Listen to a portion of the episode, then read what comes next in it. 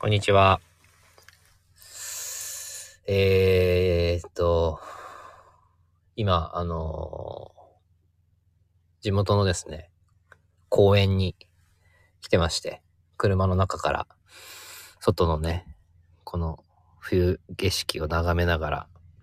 冬景色っていうとなんか雪景色みたいですけど、雪は一切降っておらず、ただただ寒い公園なんですけど、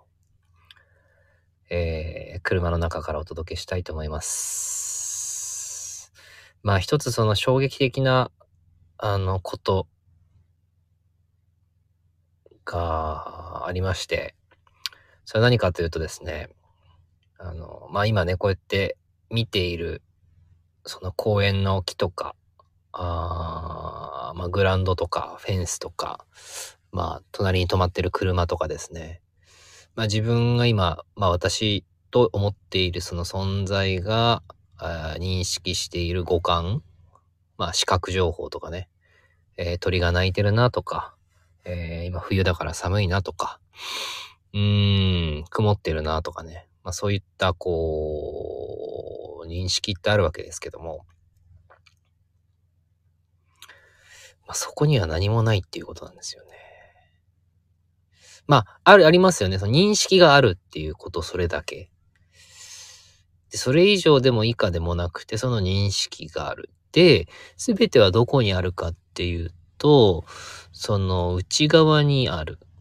まあ、内側って何なのか。まあ、そもそも外側って今内側もないんですけどね。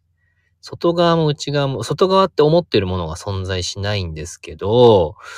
でもやっぱりある、あるじゃないですか。そのある、認識はありますよね。外って思ってる認識がありますよね。だからその認識があるものが外なんですよね。外、まあ、現実って言われるものとか、まあ、世界って言われるものとかなんですけど、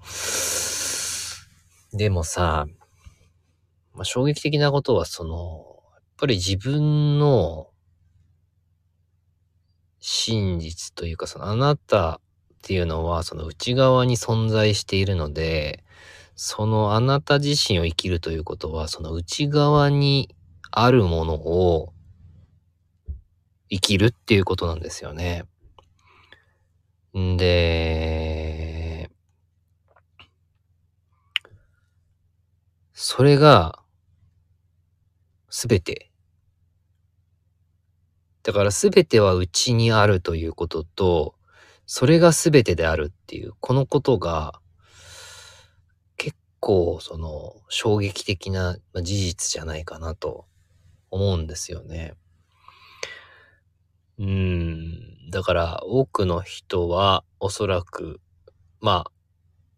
あ、あなんか美味しいものを食べに行こう。ね、味覚を求めて美味しいものを食べに行こうとか、まあ美しいものを求めて美しい景色を見に行こうとか、えー人とね、楽しんで愉快な時間を過ごそうとか、何かこう、外側の、外側にあるというこう認識をね、より豊かにすることを求めて、えーこの性というものを全うしていく時間がね、圧倒的に長いと思うんですけども、おそらくね。ただ、うーん、実はそこには何もないっていう。マトリックスでもね、それを描いてますしね、過去のその仏教から始まり、そのキリスト教から始まり、様々な宗教でもそういったことがずっと、その言われ続けているということです。でもそれでもやはり私たちは現実があるというふうに思うし、他人というのがいるというふうに思うし、私が宇宙であり、私が創造主であり、私が神であり、私が全てであり、その全ては内内なる、えーものであるという、やっぱりことを忘れて生きてますよね。うん。まあそれが全ての、なんでしょう。苦しみであり、まあ言葉をね、当てるならば苦しみであったり、虚しさであったり、えーそういった分離しているというか、あの、心もとないというか、えーどう生きていっていいのか、うん、そういうのがこう分からなくなるっていう一番の要因であってね。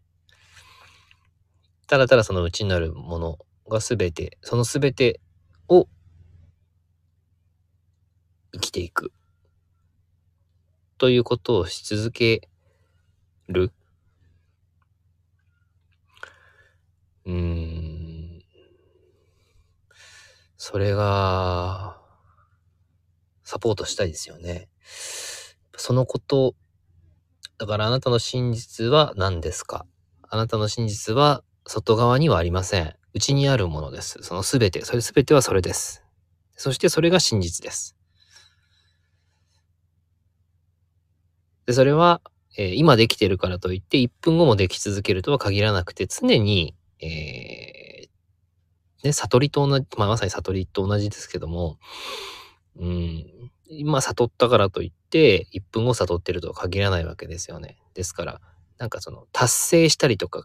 獲得したりとかするものじゃなくて、常にそれを生きるということが、あの、なんでしょ。う人間として生まれて、やっぱり一つ体現する指標になるのかなということを思いますね。以上です。